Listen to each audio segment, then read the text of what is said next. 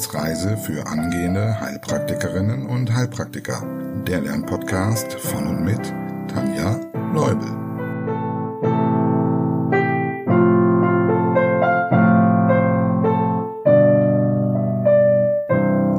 Hallo und herzlich willkommen. Es freut mich, dass du wieder hergefunden hast. Heute zur Folge Nummer 11 unseres Podcasts und wir beschäftigen uns heute mit der Herzphysiologie. Also wie arbeitet ein gesundes Herz im Normalfall? Vorher aber eine kleine Wiederholung. Aus welchen drei Schichten ist das Herz aufgebaut? Endokard, Myokard und Perikard. Und wie dick ist das Myokard nochmal? Rechts 0,5 cm und links 1 cm. Und warum ist nun die Muskelschicht links dicker Genau, weil hier mehr Anstrengung nötig ist. Und das ist jetzt die Überleitung zur Physiologie. Das Herz ist eine Saugdruckpumpe, von der wir uns heute fünf Unterpunkte anschauen.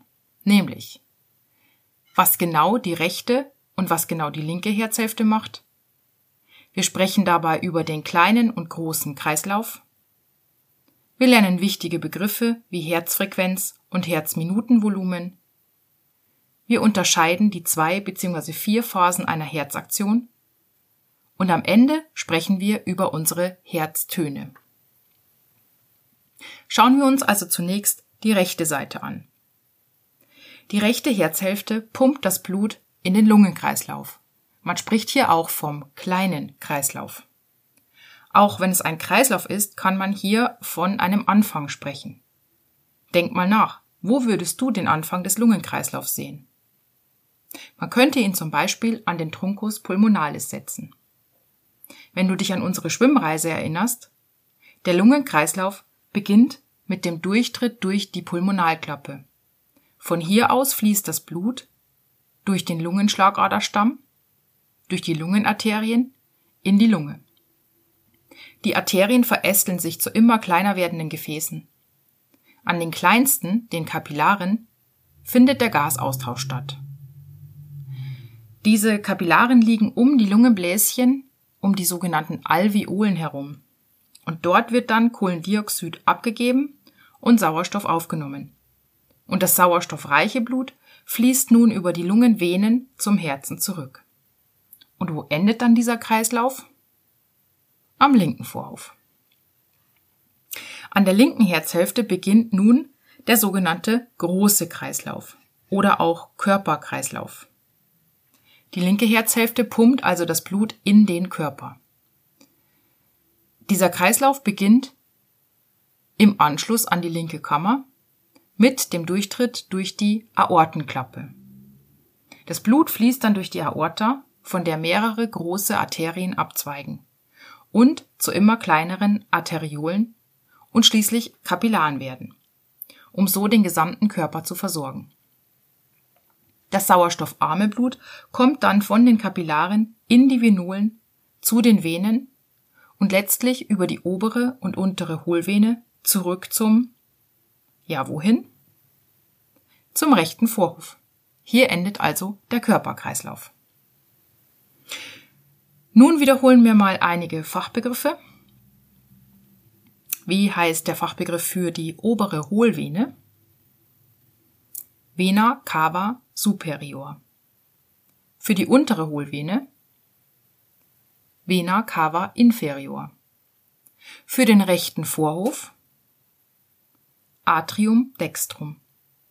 Für die linke Kammer Ventriculus sinister. Und für die Herzscheidewand Septum. Gut, wir üben das immer wieder mal damit das dann auch wirklich sitzt. Wir wissen also jetzt, welche Struktur im Herzen für welche Richtung und welchen Kreislauf zuständig ist.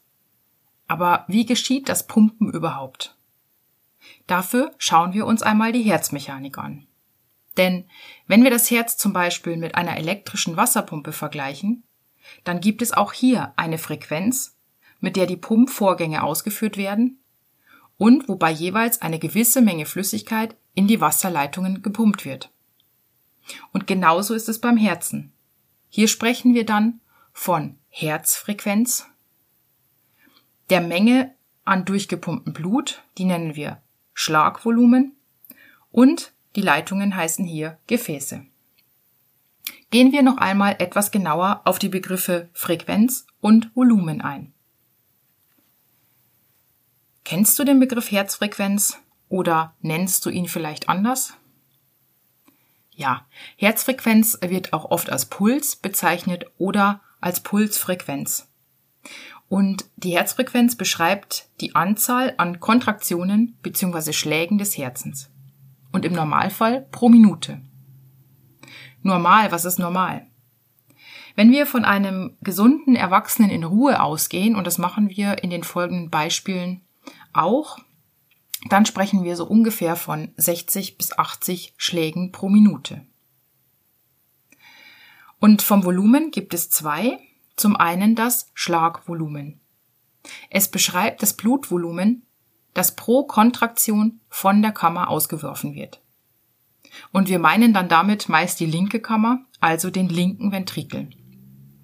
Das Schlagvolumen beträgt ca. 70 bis 100 Milliliter. Nimmt man nun dieses Schlagvolumen mit der Herzfrequenz mal, also mit der Anzahl an Schlägen pro Minute, bekommt man das sogenannte Herzminutenvolumen.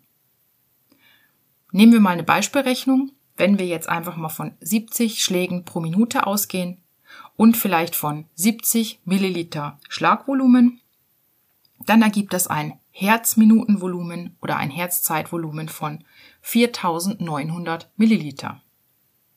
Es sind also so circa 5 Liter bis zu 7 Liter pro Minute, die von der linken Kammer ausgeworfen werden. Das entspricht so ungefähr der Menge Blut, die wir auch im Körper haben. Allerdings kann das Herzminutenvolumen natürlich auch stark variieren. Zum Beispiel infolge von Aufregung oder körperlicher Anstrengung könnte es erheblich gesteigert sein. Und anstelle von Herzminutenvolumen gibt es dann auch noch den Begriff Herzzeitvolumen. Also wie viel Volumen in einer bestimmten Zeit von der Kammer in die Aorta gepumpt wird. Das hatten wir gerade auch schon mal dazu gesagt. Da man sich aber meistens auf eine Minute bezieht, ist es dann gleichzeitig auch das Herzminutenvolumen. Ja, um das Ganze in Gang zu setzen, werden in den spezialisierten Schrittmacherzentren eigenständig Reize produziert. Das hatten wir ja schon mal gehabt, dass das Herz oder die Herzmuskulatur autonom arbeitet.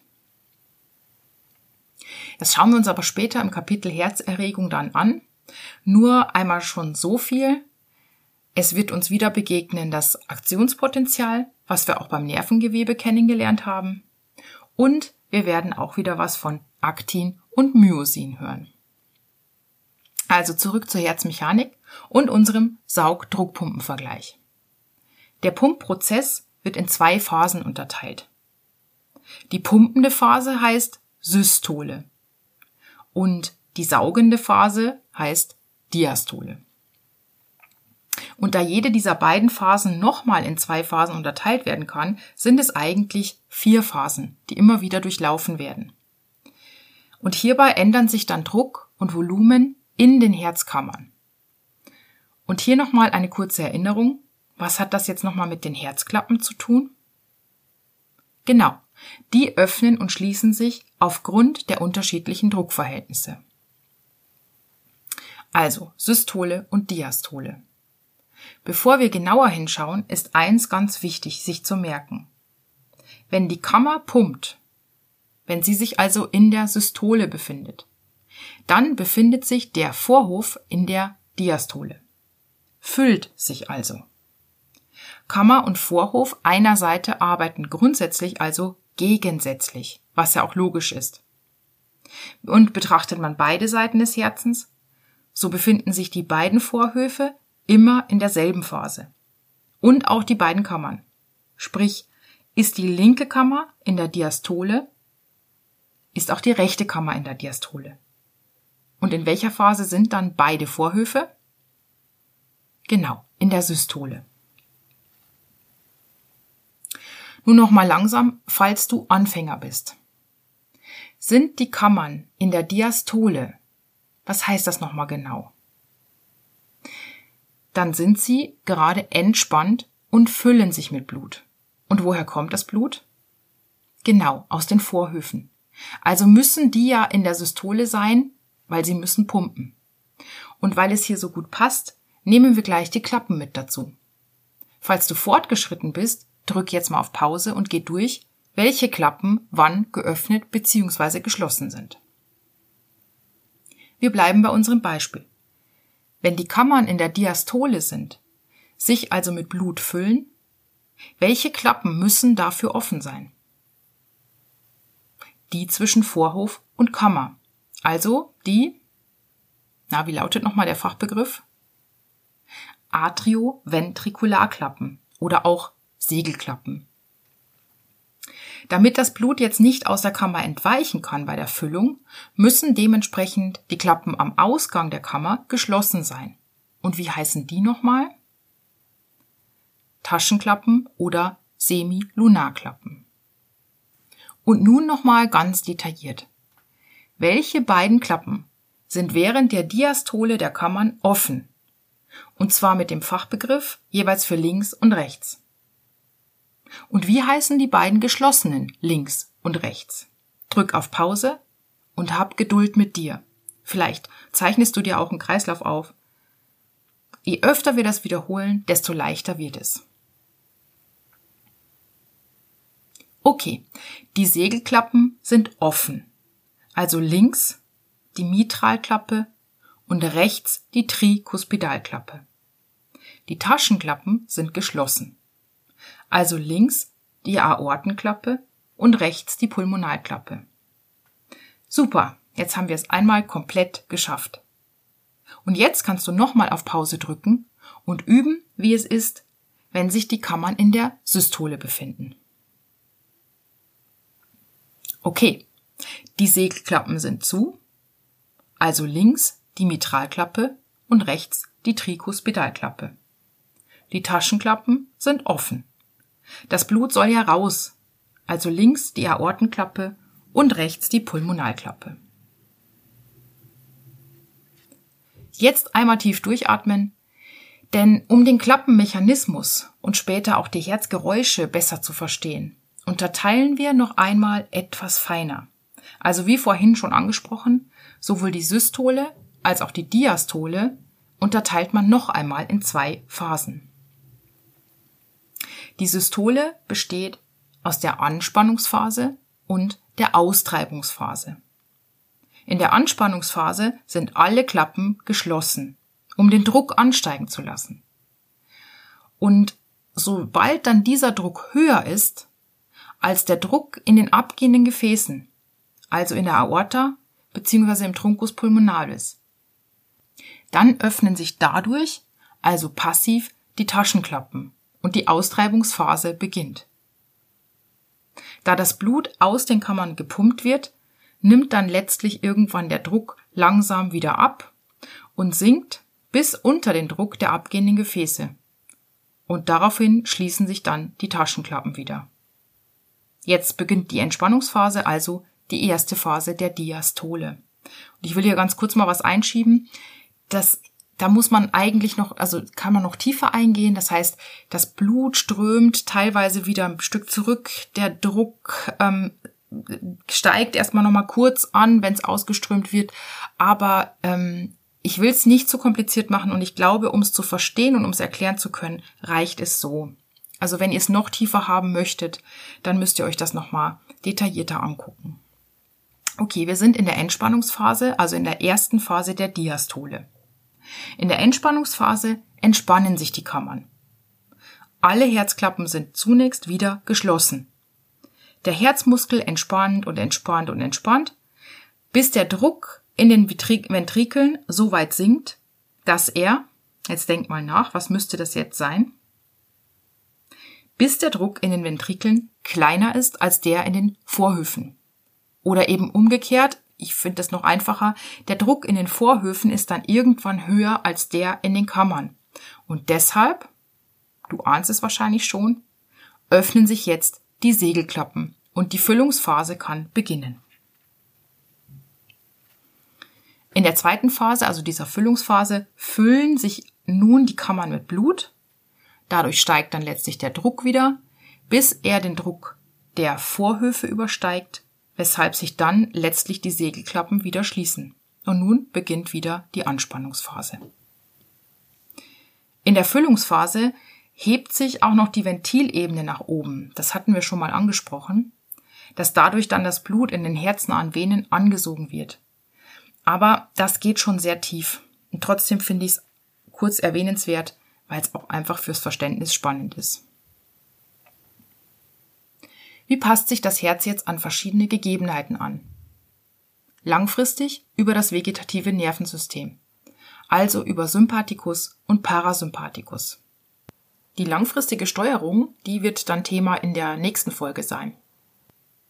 Kurzfristig über den sogenannten Frank-Starling-Mechanismus.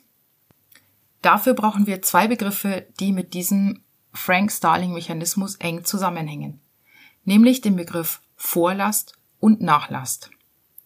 Falls du Anfänger bist und denkst, uh, das wird jetzt ganz schön viel, hörst dir einfach an und vertiefe das später noch einmal. Falls du fortgeschritten bist, ist das jetzt ein wenig Zusatzwissen. Ob wir das so tief brauchen, weiß ich nicht genau. Ich meine, dass es schon einmal in einer Prüfung drankam. Umsonst ist es auf jeden Fall nicht, wenn wir es verstehen, denn wenn wir zur Pathologie kommen und auch zu den Medikamenten, also zu den Herzmedikamenten, dann wird es auch nochmal interessant. Also, wir schauen uns die Druckverhältnisse und die Spannung des Herzmuskels nochmal genauer an.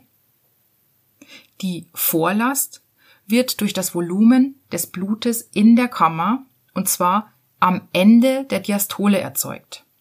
Das heißt also, es strömt ja Blut ein, es strömt Blut ein und am Ende ist dann die Kammer so weit gedehnt, also die maximale Menge an Blut, die wir jetzt haben, dehnt die Muskelschicht. Es geht also um die Vorspannung des Myokards. Dann spricht man von Vorlast. Und da es um das Blut geht, das einströmt, ist die Vorlast vom venösen Rückstrom zum Herzen abhängig. Und je mehr zurückströmt, desto stärker wird der Ventrikel am Ende der Diastole gedehnt. Die Wandspannung erhöht sich also. Der zweite Begriff, die Nachlast, das kann man sich jetzt schon gut vorstellen. Das eine war jetzt quasi von vorne, von vor dem Herzen im Kreislauf gesehen und die Nachlast ist jetzt nach dem Herzen im Kreislauf gesehen. Sie bezeichnet alles, wogegen die Herzmuskulatur anarbeiten muss und somit dann letztlich auch wieder gespannt ist. Das ist dann der mittlere Blutdruck direkt hinter dem Herzen beziehungsweise der Widerstand des Blutabflusses. Und da der Abfluss ja in der Systole stattfindet, finden wir die Nachlast am Ende der Systole zum Beispiel durch den Widerstand der Aorta oder auch der Lungenarterien. Dass nun bei einer größeren Füllung auch mehr Blut das Herz wieder verlässt, das ist jetzt nicht so selbstverständlich, sondern da gibt es einen Mechanismus für.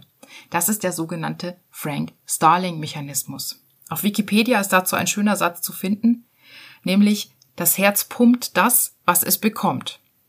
Also was reinkommt, geht auch hoffentlich wieder raus. Dieser Frank-Starling-Mechanismus gleicht kurzfristige Schwankungen von Druck und Volumen im Herzen aus.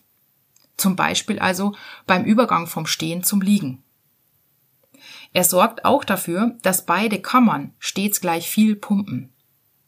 Denn was würde passieren, wenn das rechte Herz pro Schlag zum Beispiel ein Milliliter mehr Blut in die Lunge pumpt, als die linke Kammer in den Körperkreislauf? Wenn du fortgeschritten bist, dann denk da mal drüber nach.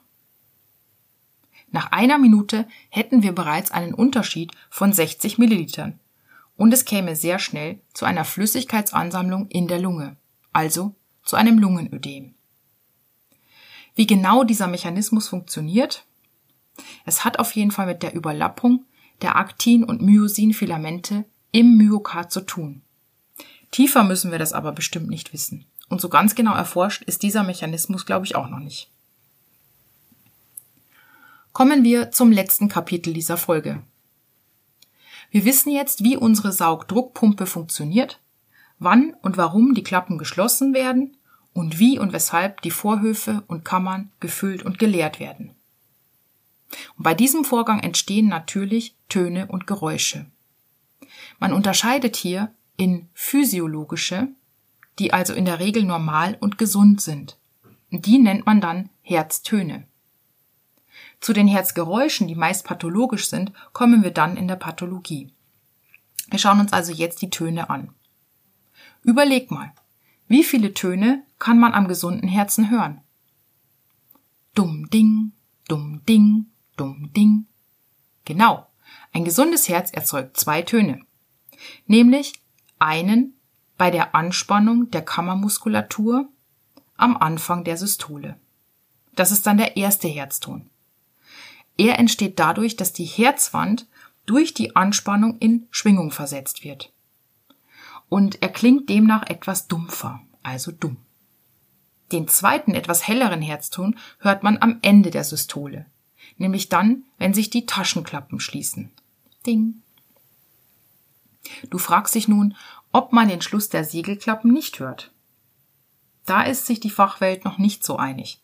Je nach Literatur enthält der erste Ton nicht nur die Anspannung der Kammermuskulatur, sondern eben auch den Schlusston der Segelklappen. Da diese ja schließen, wenn Genau, wenn der Druck im Vorhof unter dem Druck der Kammer liegt, also am Ende der Diastole bzw. am Anfang der Systole. Ich merke mir hierfür, dass das Blut jetzt aus dem Vorhof raus ist, deshalb ist der Druck weniger.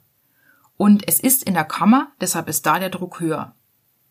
Genau genommen läuft das alles noch ziemlich schnell und äh, etwas komplizierter ab, aber für mein Verständnis ist das so in Ordnung und ich kann mir die Töne auch so sehr gut herleiten. Gut. Wir sind mit unseren fünf Unterpunkten zur Herzarbeit durch. Ich hoffe, du bist noch dabei und konntest einiges mitnehmen. Schreib mir gerne einen Kommentar oder auch eine E-Mail.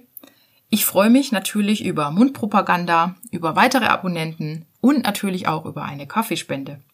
Und ganz besonders freue ich mich, wenn du auch in der nächsten Folge wieder dabei bist und wir uns gemeinsam weiter um das Herz kümmern. Bis dahin, viel Spaß beim Lernen.